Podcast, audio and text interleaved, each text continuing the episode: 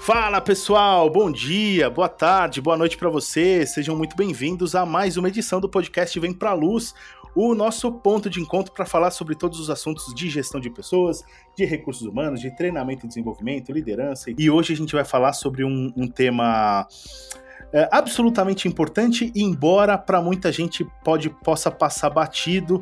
A gente vai falar sobre longevidade e força de trabalho. É, esse é um assunto que eu considero absolutamente crítico para todo profissional de recursos humanos, todo gestor de pessoas tem que estar sensibilizado para esse tema, justamente porque é algo que vai ficar mais crítico, né? Já, já está absolutamente crítico e vai ficar cada vez mais crítico e mais presente no nosso dia a dia é, conforme os anos vão passando. E esse, e esse momento de pandemia, inclusive, é, traz alguns desafios mais ainda é, é importantes e mais vigorosos para quem trabalha com a inclusão de profissionais, por exemplo, com mais de 50 anos no mercado de trabalho.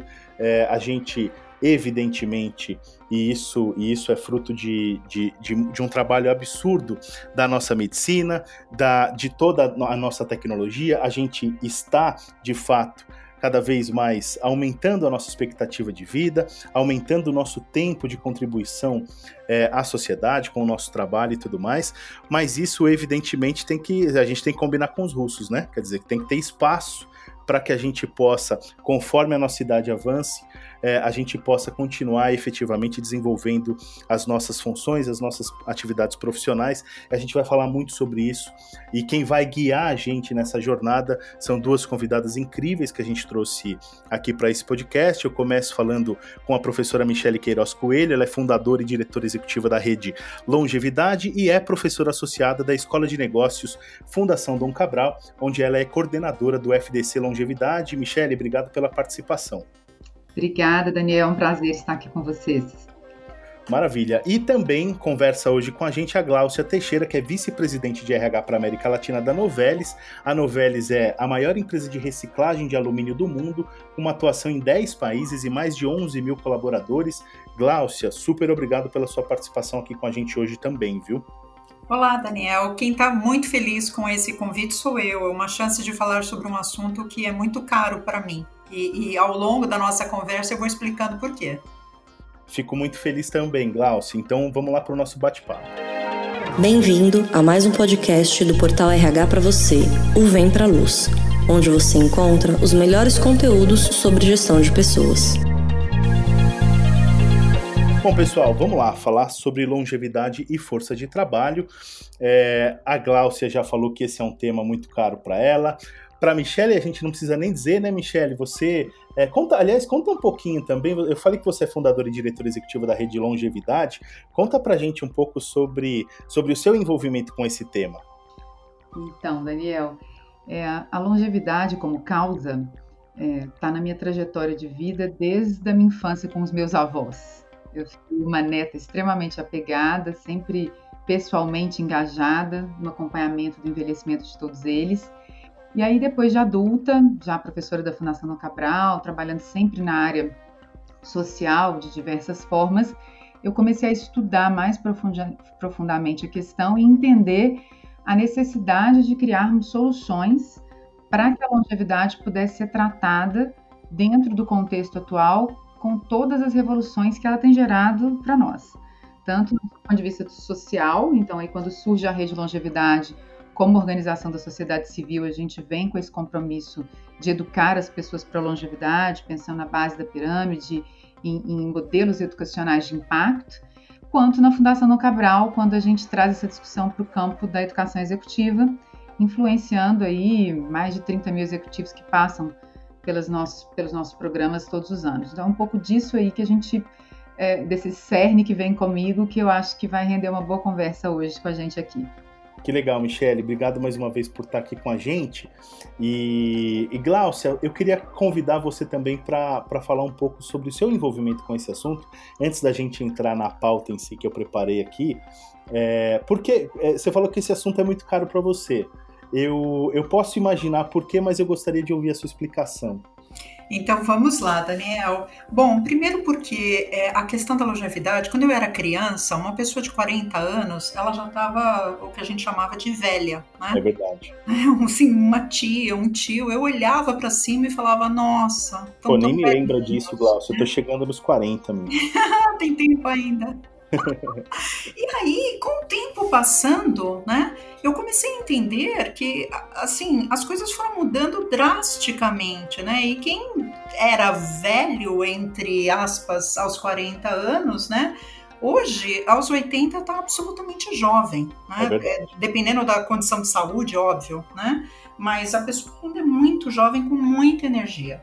E com isso, com essa evolução, né, eu vi dentro de casa a evolução que nós vivenciamos, que foi com meu pai. Meu pai tem exatos 80 anos, recém-completos agora em setembro, ele é engenheiro e ele continua trabalhando. Nossa, que é, Então, para mim, tem sido uma inspiração enorme. Ele tem a própria empresa de consultoria de engenharia, então ele trabalha basicamente sozinho, né? É, prestando é, consultoria. Você imagina a quantidade de cabelo branco que ele tem e a quantidade de experiência que ele tem, ah. né? Então, assim, não falta serviço para ele, felizmente. E ele continua muito dedicado, sempre aprendendo muito para continuar seguindo com tecnologia nos projetos dele. Então, isso para mim tem sido uma inspiração. Eu mesma estou com 56 anos e, na minha cabeça, longe de parar. Então é, enquanto as empresas me quiserem, eu vou continuar trabalhando muito. E a Novelis tem, pela qual eu tenho uma enorme paixão, tem essa condição de eu ter muitos colegas que são pessoas até com mais de 60 anos. Então, de novo, são pessoas que estão me inspirando a continuar. Pô, que sensacional! Eu eu tô muito feliz da gente falar sobre esse tema porque para mim também é, acho que já, já ficou claro que é um tema muito, muito importante, porque me incomoda demais. Eu, eu sei que é uma questão também muito cultural, é, muito dos nossos tempos atuais. A gente tem, a gente vive em, em um momento é, do mundo e da nossa história em que, é, de alguma forma, tudo que é jovem, tudo que é novo é absolutamente mais valorizado, né? Eu imagino também que tem uma, tem uma questão muito cultural é, no ocidente do mundo, é diferente do que acontece no Oriente, a gente sabe disso mas é, é, impressionante como a gente como a gente descarta coisas que já têm algum tipo de, de, de idade. Quando a gente fa fala de pessoas, isso é ainda mais cruel, porque a gente realmente acaba descartando histórias de vida, um, um mundo de experiências, e simplesmente porque ah, é, é, há uma dificuldade maior com determinada ferramenta, qualquer coisa assim. E isso, isso eu acho que não deixa de ser um monte de desculpas para a gente simplesmente descartar as pessoas porque elas não são exatamente mais tão jovens assim, elas já não têm 20 ou 30 anos e etc. E isso é absolutamente cruel e a gente precisa, e as organizações têm um papel muito importante nisso, a gente precisa reverter esse quadro, e é por isso que eu de cara já parabenizo vocês duas pelo, pelo excelente trabalho que vocês desenvolvem junto a esse tema. E, e para não dizer que a gente não vai, não vai falar sobre sobre a pandemia. Não, acho que não, a, gente está num ano, né? A gente está exatamente nesse, nessa primeira semana de novembro, é, ainda é, vivendo é, todos os reflexos, vivendo a, a, a, plena pandemia, né? Pleno, o pleno é, movimento ainda de, de, de, distanciamento social, de necessidade de da gente ter todos os cuidados ainda. Uma vacina ainda não está no nosso, no nosso horizonte, pelo menos é, não de maneira não de maneira absolutamente clara. Então, é, para não dizer que a gente não falou sobre a pandemia, a gente precisa falar. Eu queria começar essa conversa com vocês falando sobre os impactos desse ano, desse ano de 2020, sobre esse tema. Me parece, e inclusive é, a AARP, que é uma associação que reúne 37 milhões de aposentados nos Estados Unidos, é, eles lançaram um relatório recente dizendo que a pandemia pode tornar o mundo do trabalho ainda mais fechado para os mais experientes, para, os profissionais mais com mais de 50 e 60 anos, tendo em mente que eles passarão a enfrentar o preconceito de ainda serem um grupo de risco. Então, é, o que já não era tão o que já não era um cenário tão favorável assim para os profissionais com mais de 50, 60 anos, me parece que esse ano ficou ainda mais crítico. E eu queria que vocês dessem o panorama de vocês em relação a esse cenário, começando pela Michelle. Ok, Daniel. Eu vou voltar um pouquinho num comentário que você fez, que eu acho super importante para contextualizar, que é a questão da gente viver numa cultura jovem-cêntrica. Uhum. É, essa cultura jovem-cêntrica que está no paradigma cultural reinando aí no nosso país, e geralmente, como você disse, né, em todo o bloco ocidental do mundo, ela, ela tem implicações gigantescas na maneira como a gente conduz tanto a nossa vida, quanto as nossas decisões, muitas vezes no trabalho. É verdade. Quanto, enfim, basicamente tudo que a gente faz. Um exemplo que eu gosto de dar, quando a gente brincou agora de idade, né, a gente falando das nossas idades aqui, vocês não estão me vendo aqui, mas as pessoas geralmente viram para mim e falam assim: você não parece ter 41 anos, você parece ser bem mais nova. E aí elas falam isso automaticamente esperando que eu reaja com um elogio. o bacana é parecer mais novo. Parecer jo jovem, é verdade. O fato da gente falar isso tão naturalmente, vocês já devem ter ouvido isso aí em diferentes contextos, e, talvez até vocês já tenham feito esse comentário com outras pessoas, ele mostra um pouquinho dessa essência cultural que eu estou querendo dizer, que leva a gente para pensar que o bom, o bacana é o jovem. E aí isso traz uma implicação quase inconsciente nessa geração que a gente vive de preconceitos, de etarismo, de, enfim, uma série de coisas que refletem no que a gente vai discutir aqui. Mas para ser mais objetiva e responder a sua pergunta, sim, a gente teve um impacto importante na pandemia, não só considerando a mortalidade desse grupo sênior, que aí é um fator específico e, e, e muito é, é, doído para a gente uhum. entender quantas vidas né, foram perdidas, mas quando a gente fala do trabalho, é, essas pessoas foram as primeiras a serem afastadas, junto com os demais grupos de risco. É verdade. E aí há também mais um preconceito de que essa pessoa não dá conta do home office. Uhum. Um dos, um, uma das consequências desse nosso preconceito é achar que todas as pessoas maduras não vão saber usar o computador, não é vão trabalhar com a tecnologia.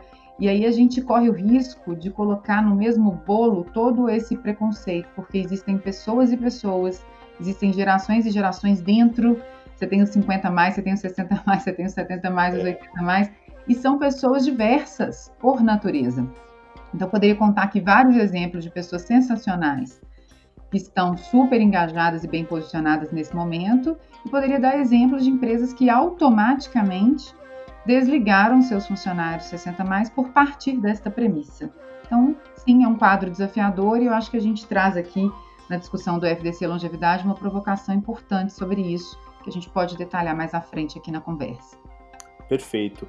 Gláucia, é, fala pra gente como é, como é que você tem percebido é, a evolução desse tema neste ano específico de 2020, esse ano de pandemia tão atípico para todos nós. Olha, eu quero até trazer um ponto que a, que a Michelle trouxe sobre a questão do viés inconsciente, que ele está dentro da gente e as pessoas fazem muito sem ter uma intenção de machucar, né? É comum, da mesma maneira que as pessoas olham para ela e falam, olha, você aparenta menos idade, né? Com uma forma de elogiar, é as pessoas olharem para você e falarem: nossa, você perdeu peso, você emagreceu. Né? É, é, aquela coisa, tá, porque o magro é bonito e o gordinho não é bonito, né? Então, assim, essa questão do viés inconsciente, ele precisa definitivamente ser trabalhado. E isso vai direto para o meu próximo comentário, que diz respeito ao fato de que é uma falácia isso da gente imaginar que as pessoas mais experientes não, não lidam bem com tecnologia, Sabe, desde que a pessoa queira aprender, tenha o desejo de continuar aprendendo sempre, você vê pessoas de 70 anos aprendendo uma nova língua, né? Desde que ela, ela se propõe a isso. Então é a mesma coisa com tecnologia. Especificamente dentro da novela, e sem dúvida, o grupo de risco, né, 60 mais, foi o primeiro a ir para casa, mas é, o, o, lado bacana disso é que é incrível como as pessoas se adaptam a novos momentos, né, eu inclusive, e, e, e tem uma facilidade para trabalhar aí coisas que a gente não tinha trabalhado antes, né, como trabalhar de casa. E as pessoas estão extremamente produtivas. Eu fiz uma pesquisa com os nossos colegas e assim, as pessoas indicaram que se sentem muito produtivas, uma pequena minoria disse que se sente, é, tá com falta, sentindo falta, óbvio, né, de, de estar no face to face, no face a face, mas as pessoas continuam produzindo e entregando muito. Então, eu acho que isso também tem a ver com o nosso próprio aprendizado e essa quebra desse viés inconsciente nosso, como empregadores e como empregados também. É, pelo menos um lado positivo disso tudo, sem dúvida, é que 2020 está tá derrubando muitos desses mitos, né? De que as pessoas não trabalham bem de casa, ou de que determinado grupo tem uma dificuldade maior com a questão tecnológica e tudo. E de fato, qualquer tipo de generalização é muito perigosa nesse sentido. Então, excelente a sua contribuição, Gláucia. E eu, eu queria aproveitar e continuar falando contigo. Eu queria que você é, contasse para a gente um pouquinho sobre o programa Renovar da Novelis. Eu, eu tenho algumas informações aqui do programa, mas eu queria que você é, dissesse um pouquinho sobre quais são os pilares, a missão desse programa. É um programa muito capitaneado, muito liderado pela área de recursos humanos da, da companhia. Então eu queria que você falasse um, po um pouquinho do papel do RH nessa, nessa iniciativa, a recepção dos profissionais na empresa, como é que foi e tudo mais. Ai, fantástico, é uma super oportunidade, porque eu amo o programa Renovar, Daniel. E eu vou te contar rapidamente sobre os principais pilares e o que, que aconteceu no começo e em que fase que a gente está agora, né? Então, a gente tá. começou com o programa há cerca de quatro anos, tá. porque nós vimos é, uma oportunidade de apoiar as pessoas. A, a Novelis é uma empresa muito longeva do ponto de vista de carreira. Né? Então, assim, nós vimos uma oportunidade de apoiar as pessoas que queriam parar, ou melhor, queriam se preparar para essa segundo, esse segundo ciclo de vida, né? É, e, e, construir aí pontes para esse segundo ciclo. E no começo, há quatro anos, quando a gente lançou o programa, eu te confesso que as pessoas ficaram muito desconfiadas, né? Do tipo, tá. mas se eu participar, será que o eu entro numa lista de quem será mandado embora. É, próximo né? PDV tem que estar tá mesmo, né? É. Não, incrível como, como gerou até um certo desconforto no início, mas aí todo desconforto tem que ser é, endereçado, na minha opinião, com honestidade, né? É, e com transparência, e foi o que a gente fez. Olha, a gente está fazendo esse programa, justamente é um programa voluntário, né? Você adere se quiser, você participa se quiser, mas ele tem por missão é, te preparar para um segundo ciclo de vida, para o próximo ciclo de vida, né? E aí as pessoas começaram a aderir e hoje a gente está na quarta onda, são quatro anos de programa, o programa é um sucesso, todo mundo quer participar, né? O, o, o programa basicamente consiste de apoio a essa transição dos profissionais mais experientes de uma forma planejada, essa é uma das principais palavras, e sem gerar perdas ou desgastes, tanto para nós quanto para o profissional. Tá? A questão da conscientização é um outro pilar forte, ela prepara os nossos profissionais aposentados e ou em vias de se aposentarem com subsídios técnicos, econômicos, sociais, familiares e psicológicos, e traz essa questão da saída honrosa, né, com respeito, com cuidado. Cuidado faz parte do nosso DNA, tá? É, é, a gente, eu sempre falo isso. Então essa questão do respeito com cuidado para os profissionais em fase de maturidade e que seguem contribuindo com a organização. O fato de você participar do programa não quer dizer que você tenha que sair da organização, eu só estou te dando ferramentas para você se preparar para esse futuro, tá? Uhum. E aí, bom, como eu disse, né, a questão da sustentabilidade, que ela é tão importante para nós, ela faz parte do nosso propósito, inclusive, como empresa, que é, é a mudança de pensamento né, dos participantes e dos gestores envolvidos nessas últimas ondas, que é bem do tipo, puxa, eu quero participar porque eu quero aprender, eu quero me preparar. Então tem sido muito legal. Consiste de alguns módulos mensais, é um programa com duração de 10 meses. Então, assim, a gente tem palestra de sensibilização, de identidade de grupo, de aspectos psicossociais da aposentadoria, né, que envolvem muito e são uma das dos workshops que eu mais gosto, porque fala bem sobre isso, né? Será que eu quero colocar um pijama depois? Ou será que eu quero seguir ativo? É, fala muito sobre saúde e qualidade de vida, a gente tem um módulo super bacana também sobre isso, ou seja, não adianta você se preparar se você não cuidar da sua saúde, tanto física quanto emocional, para chegar bem nessa fase. Orientações de vida saudável, orientações financeiras, né? Puxa, e agora? Eu parei, será que eu vou ter dinheiro para continuar? Né? Consigo manter e, o padrão de vida? O padrão de vida, exatamente. E por fim, mas não menos importante, as opções pós-carreira né? Que é, puxa, será que eu quero é, abrir meu negócio próprio? Será que eu quero trabalhar como consultor? Será que eu quero continuar em empresa? É, então, assim, todo esse tipo de discussão que a gente fomenta que gera reflexão nos participantes e gera reflexão também dentro de casa com os demais que não são participantes, porque de certo modo são engajados e são envolvidos também é, nessas discussões. Então é muito lindo. Obrigada pela chance de estar falando desse programa aqui especificamente, Daniel. Imagina, eu que te agradeço por contar tudo isso pra gente e isso só prova que o sucesso do programa se dá muito por, por é, pelo, pelo acolhimento que ele, que ele gera junto a, essa, a, a esse público e, e, o respeito que ele demonstra é, para esse, esse público também. E isso é fundamental, isso é brilhante, isso é muito legal. E essas, esses, esses predicados, digamos assim, me parece também que norteia o trabalho da Michelle lá no FDC Longevidade, né, Michelle? E aí eu queria que você contasse também um pouquinho é, do trabalho é, desse programa especificamente na Fundação Dom Cabral, que é uma das principais escolas de negócios do país.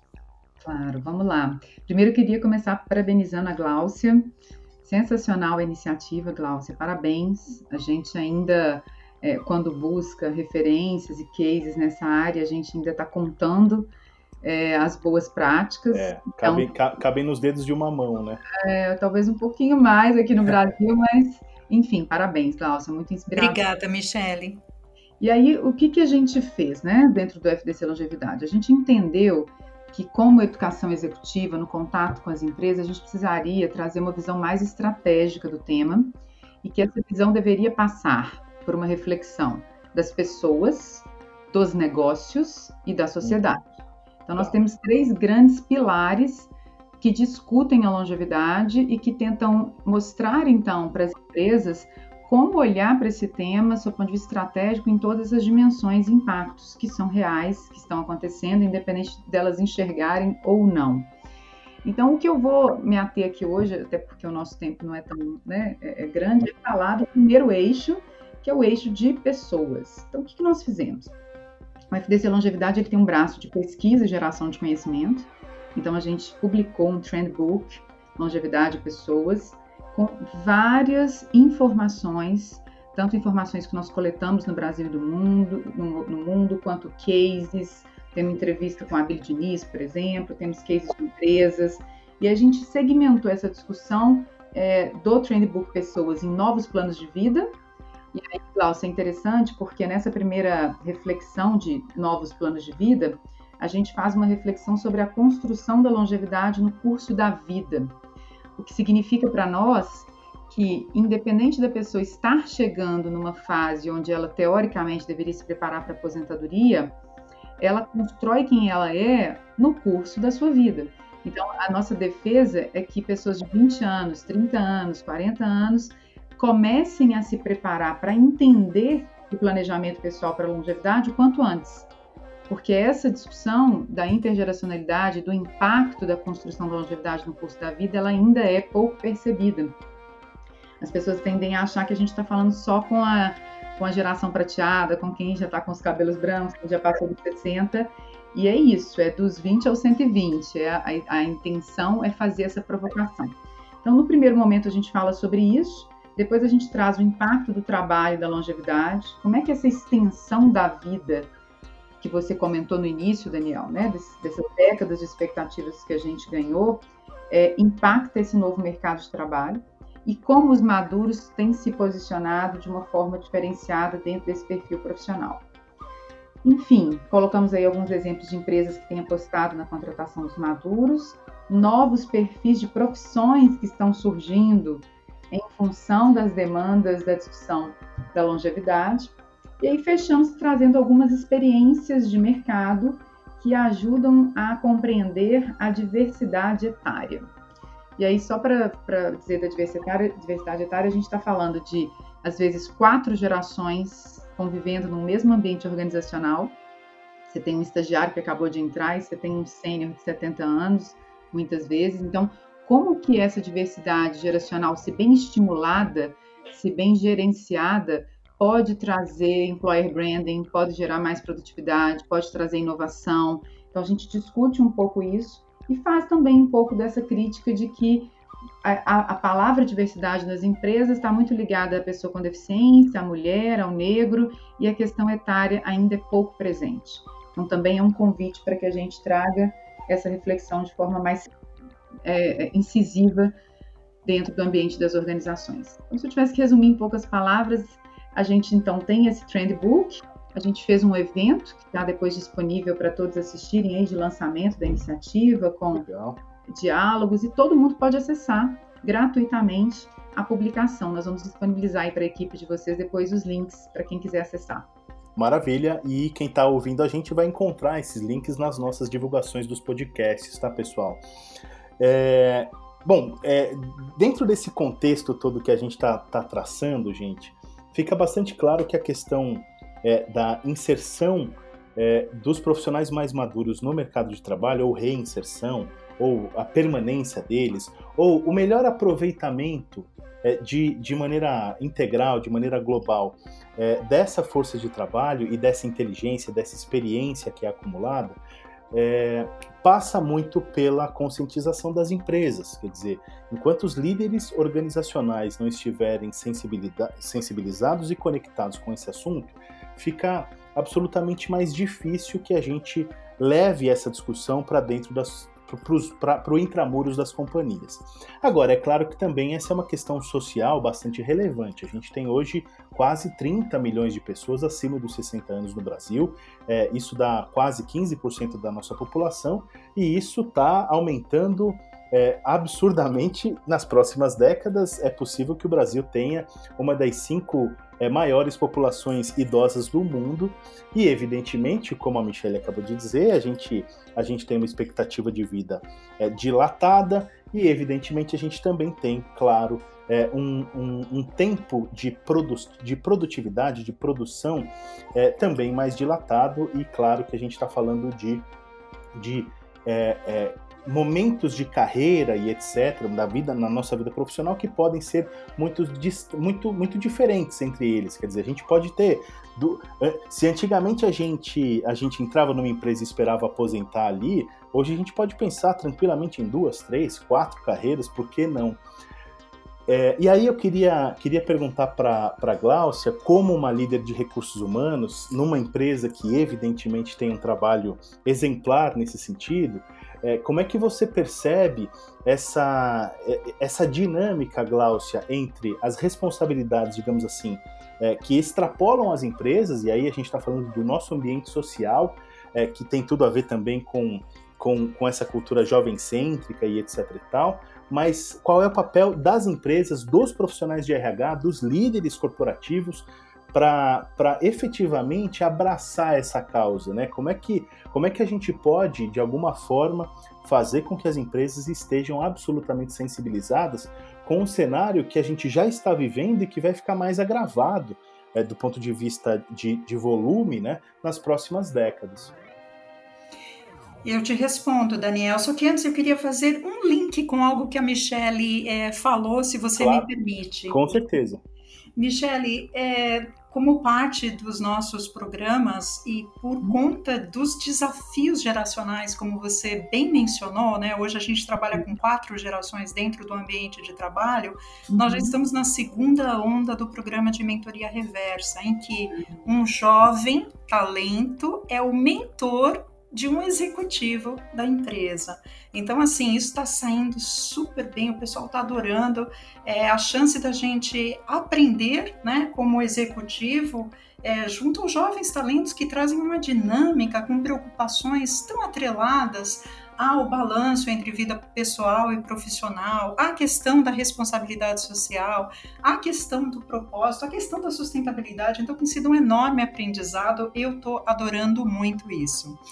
É, sobre a sua pergunta específica, Daniel, é, eu te digo, tudo está atrelado à nossa cultura, tá? Então, para você atuar para você, atuar de maneira responsável, é, como empresa, né? E especificamente na sua pergunta, como o papel de RH, né, para que a gente possa fomentar esse ambiente, a gente tem que trabalhar muito forte a questão da cultura. É, então, te dou mais um exemplo de algo que a gente faz. Todo ano a gente tem uma, uma atividade chamada Clube Noveles. Todo mundo quer entrar para o clube. E o que, que é esse clube? É quem faz aniversário de casa. Então, 5, 10, 15, 20, 25, 30, 35, 40. Ano passado a gente celebrou 45 anos de um funcionário pela primeira vez. 40 40 já vários chegaram, tá? Mas 45 foi a primeira vez que a gente celebrou. Ano passado a gente faz uma festa enorme. Aliás, são várias festas, né, por localidade enorme, com show, com tudo. Olha, assim, é uma alegria fazer parte desse momento em que as pessoas, inclusive, dão depoimento sobre os sonhos, né? De quando elas começaram a trabalhar e os sonhos atuais, o que, que a novela lhes proporcionou nesse momento, como que elas cresceram, quanto que elas aprenderam. E aí, então, assim, isso está absolutamente atrelado à nossa cultura, e essa cultura longeva em que a gente reconhece quem tem se dedicado e contribuído durante todos esses anos para a empresa. Então, se eu tivesse que responder sua pergunta em uma, uma palavra, eu te diria cultura. É assim que a gente pode trabalhar a questão da percepção, porque cultura basicamente é a maneira como as pessoas é, pensam e como elas agem dentro da empresa. E isso vai se é, é, disseminando de uma tal maneira que realmente as pessoas se sentem valorizadas. Perfeito. É, eu, eu não consigo não deixar de pensar que a gente está remando quase contra a maré, porque é, é toda uma cultura, é, uma cultura, é, até a cultura pop, né? Quer dizer, a cultura do entretenimento, tem todo um, tem todo um trabalho aí de, de quase endeusamento, digamos assim, da juventude, né? Do, do que é jovem, de tudo aquilo que a gente falou no começo da nossa conversa. Então, é, esse trabalho de conscientização, de, de, de, mudança de padrão mental, de cultura, eu enxergo quase como um trabalho de formiguinha, é, mas, é, mas formiguinhas guerreiras, somos formiguinhas guerreiras, porque a gente vai a gente vai conseguir construir isso junto sim. Acho que o trabalho que vocês duas estão desenvolvendo já é um baita passo é uma baita contribuição para que a gente consiga isso. E eu queria que a Michelle falasse um pouquinho também de como você vê é, esse cenário, é, Michelle, de, da importância da conscientização é, dos líderes organizacionais, mas me parece que de fato, se isso não acontecer é, num âmbito social maior, fica mais difícil mesmo que os avanços, que os avanços aconteçam, né? Com certeza, Daniel. É, primeiro, Glaucia, mais uma vez, parabéns. Cada hora que você dá um exemplo, eu fico mais encantada aí com as suas iniciativas. Depois a gente tem que bater um papo, eu te convido. Mas vamos lá. Ai, obrigada, Michelle. Eu estava pensando nisso. Eu vou fazer a ponte para a gente se conhecer e para a gente conversar, tá? Vai ser um prazer. Mas, enfim, Daniel, olha, uh, não é à toa que quando a gente trouxe os três eixos para a discussão da FDC Longevidade, a gente incluiu sociedade. Uhum porque para a gente não dá para a empresa olhar só pra, da, da porta para fora e pensar nisso para o seu colaborador, uhum. não dá para ela olhar só da, da porta para dentro, desculpa, olhar só da porta para fora pensando num produto para o seu cliente maduro, uhum. porque isso, apesar de ser muito bom na lógica é, quase unilateral daquele negócio, daquele business, ele não dá conta do que a gente tem como desafio para a sociedade. Tá. Então, nós temos aí um desafio de política pública, nós temos aí um desafio que afeta educação, saúde, assistência. Não vou nem falar da questão financeira da Previdência, que a gente claro. ficaria horas discutindo isso. Mas, enfim, é de fato um trabalho de pessoas que precisam se engajar com uma transformação cultural da nossa sociedade. E aí nós temos um movimento óbvio, como escola de negócios, que está focado nas empresas, mas a gente uhum. também tem uma articulação social importante. Então, é, dentro desses, dessas, de todas essas nossas iniciativas, a gente acredita sim que criar um ecossistema de impacto que articule poder público, iniciativa privada, sociedade civil, coletivos, indivíduos, é um caminho importante para que a gente possa é, transformar esse exército de formiguinhas aí, Daniel, é. atender a revolução da longevidade que vem numa velocidade que não uhum. Corresponde ao passo que muitas vezes a gente dá conta de, É verdade. ofertar. E eu só queria destacar uma última questão, é que além das empresas buscarem esse processo de conscientização, a gente já sacou que a busca e o volume de profissionais que buscam por oportunidades ainda é muito maior do que as vagas disponíveis. Claro. Então vem um movimento muito forte de empreendedorismo sênior. A gente tem vários cases interessantes, porque as pessoas, ao se reinventarem, começaram a entender que o emprego CLT normal, naquela caixinha que ela viveu, está cada vez mais escasso. É, eu ia te perguntar isso mesmo, Michelle. Inclusive está no, no Trendbook Pessoas, o primeiro eixo do, do projeto FDC Longevidade, que uma visão de futuro é justamente que os trabalhadores maduros vão se dar é, é, é, melhor com a tendência da, da chamada é, gig economy, né? O gig economy, economia é. do bico, digamos assim, no qual os empregos temporários, flexíveis, eles são bem comuns. É, nesse contexto, as empresas costumam contratar autônomos, freelancers, em vez de funcionários em tempo integral. E, ou seja, e aí o empreendedorismo ele é, ele é rei, né, digamos assim, neste cenário. Você, você tem percebido mesmo essa realidade? Tem. Vou te dar um exemplo muito interessante. Na Fundação Dom Cabral, a gente tem um programa há muitos anos, um dos programas mais consolidados nossos, que é o PAEX, que tem um conjunto de ofertas aí de gestão para empresas. Muitos professores que atuam com a gente nesse programa como orientadores técnicos de empresa são ex-executivos de mercado. Perfeito. Pessoas com uma trajetória brilhante, CEOs, grandes executivos, que fizeram uma transição de carreira que cansaram daquele batidão de trabalhar 12, 14 horas por dia e que se reinventaram como professores. E aí a gente tem o melhor dessa experiência num formato que muitas vezes para eles é mais leve, é mais prazeroso, é menos intenso, sob o ponto de vista carga horária, dependendo de quem é o professor. Tá. Então a gente consegue ver isso na prática dentro da Fundação Dom Cabral. Mas não podemos fechar os olhos, porque a gente tem um país cuja maior parte das pessoas não tem essa oportunidade de reinvenção tão simples. A gente tem 30% da população 60 mais analfabeta. Então tem vários desafios que a gente não vai dar conta de falar de todos aqui que precisam fazer com que a gente enxergue esse tema para a sociedade de forma mais ampla. Perfeito. E, e, esse, inclusive, tá, tá lá, né? É um dos pilares do, do programa que a Glaucia apresentou para a gente, é, tem a questão do empreendedorismo ali, né, né no programa Renovar, Glaucia. Sim. Eu, me parece que esse também é, tem, tem sido um interesse cada vez maior, né? tem, tem havido um interesse cada vez maior é, por esse tema por parte dos profissionais mais maduros. Né? Concordo, as pessoas estão realmente interessadas em empreender, até porque muitas vezes ficaram 40 anos na empresa e não tiveram essa experiência e estão buscando essa experiência. Então, e aí eu quero retribuir a delicadeza da Michelle e dar os parabéns também para ela, porque eu não vejo carreira mais longeva, mais linda do que a de professor. E aproveitar essa oportunidade de todo esse conhecimento e transformar isso em é, colaboração através de aula, através de é, é, compartilhamento de conhecimento, eu acho isso lindo. Então, parabéns. Obrigada, Glaucia. Maravilha, gente. Essas são, são as perguntas que eu tinha preparado aqui para vocês. Vocês querem com, complementar? Tem muito, quer dizer, o assunto tem, tem muita coisa para a gente abordar. A gente já está no nosso limite de tempo, mas eu queria, queria deixar aberto aqui se vocês quiserem comentar mais alguma coisa, é, tanto da, da FDC quanto da Novelis. Fiquem à vontade, por favor. Pode começar, Glaucia. Começo? Ok. Bom, é, como uma última mensagem que eu queria dizer, primeiro quero te agradecer muito, muito, Daniel, por trazer essa pauta para discussão. Né? A gente só consegue influenciar quando a gente discute o assunto. Sem Se dúvida. o assunto vira tabu, ninguém quer falar, o assunto não sai do lugar, né? Não existem mudanças e por isso que é tão importante a gente discutir o tema para que as mudanças ocorram, tá?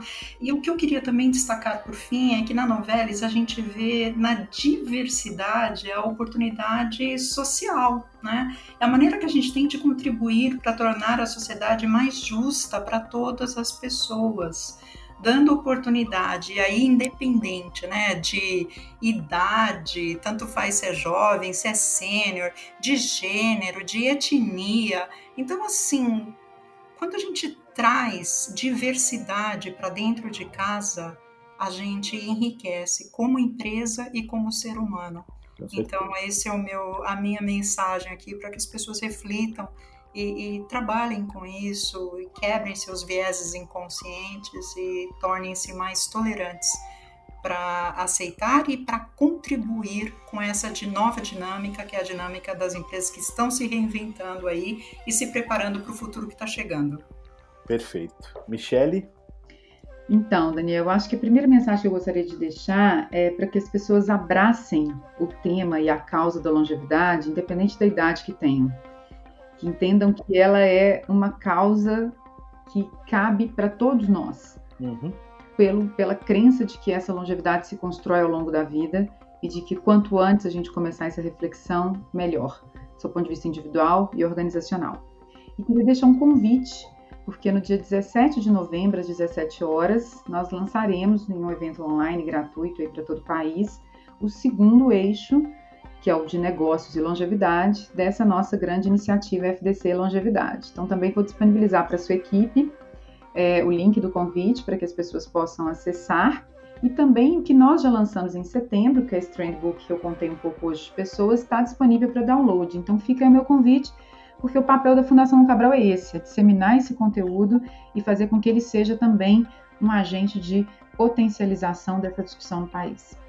Perfeito, Michele. A equipe da, do RH para você com certeza vai acompanhar o conteúdo apresentado no evento do dia 17 e com certeza a gente vai disponibilizar é, os links para que a nossa audiência faça o download dos materiais que vocês é, estão compartilhando com a gente e que ali tem muito material rico, muita coisa importante que traz reflexão, que traz insight e a gente precisa cada vez mais disso conteúdo curado, conteúdo de alta qualidade. Essa é a nossa missão e eu agradeço demais vocês duas por me ajudar, na verdade, a cumprir a nossa missão também de disseminar, de compartilhar conhecimento em gestão de pessoas, que é conhecimento que vai fazer diferença na vida das pessoas, que vai de alguma forma trazer uma, uma contribuição para que a gente tenha uma, uma sociedade, um país é, mais justo, mais rico e com certeza mais respeitoso e mais inclusivo quando a gente fala dos profissionais acima de 50, 60, 70 anos.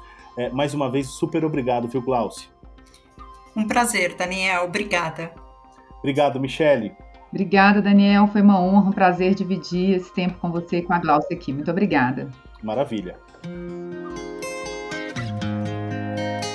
Tudo bem, pessoal? Eu sou o Luiz Felipe Bey, sou responsável pela Univers, que é a plataforma de negócios de programas de benefícios de medicamento do grupo RT, Raia Brasil. É como a Univers oferece uma solução voltada para programas de benefícios de medicamentos, ela na verdade ela tem como carro-chefe um produto que compõe a cesta de benefícios é, a ser contratado por um RH de qualquer empresa. O que eu acho que é uma proposta de futuro e é onde a gente tem é, a possibilidade de contribuir para os RHs, é, primeiro, você, de fato, começar a entender e analisar com mais profundidade as informações, esse é o primeiro aspecto.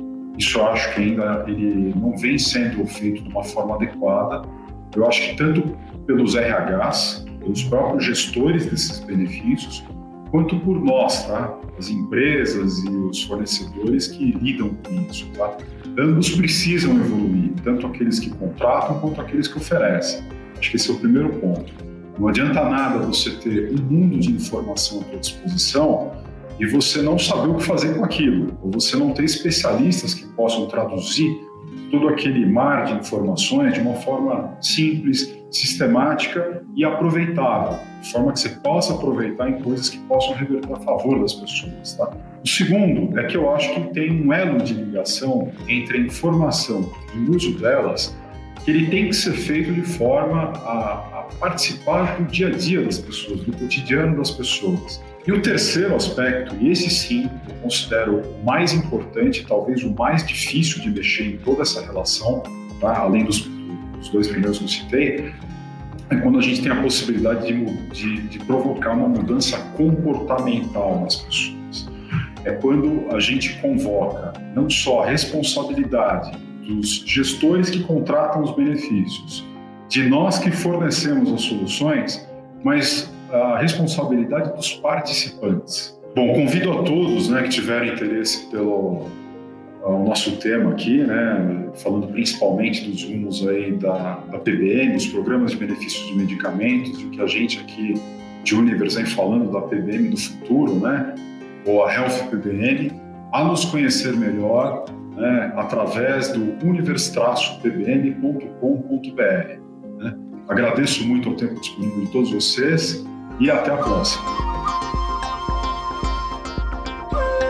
E aí, pessoal, gostaram do bate-papo de hoje? A gente falou sobre longevidade e força de trabalho com a professora Michele Queiroz Coelho, fundadora e diretora executiva da Rede Longevidade. Ela também é professora associada da Escola de Negócios Fundação Dom Cabral, onde coordena o FDC Longevidade. E também conversamos com a Gláucia Teixeira, vice-presidente de RH para a América Latina da Novelis, empresa de reciclagem de alumínio, a maior nesse segmento globalmente, tem atuação em 10 países, mais de 11 mil colaboradores. Eu não posso deixar de fazer o convite para você seguir o RH para você nas redes sociais. A gente está no Facebook, Instagram, tem o nosso canal no YouTube. Então, ah, tem um grupo muito legal no LinkedIn com mais de 20 mil profissionais de RH, com muita troca de informação ali. Então, vale a pena ficar ligado nas redes sociais do RH para você. Basta procurar RH para você ali no, no campo de busca das, dessas redes sociais que eu falei e você vai encontrar a gente fácil, fácil. Fica também o convite para você assinar o feed do nosso podcast, podcast Vem Pra Luz, aí no tocador da sua preferência. A gente está no SoundCloud, está no Spotify, no Google Podcasts, no Deezer, no Apple Podcasts, então não tem desculpa. Onde quer que você esteja ouvindo a gente, basta é, tocar no botão de assinar, né? Assinar para você receber uma notificação e ficar ligado com a gente toda vez que um novo episódio for publicado. E toda segunda-feira, você já sabe, toda segunda-feira de manhã cedinho tem episódio novo na área. Eu espero que você tenha gostado do nosso bate-papo de hoje mais uma vez. Um grande abraço e até mais.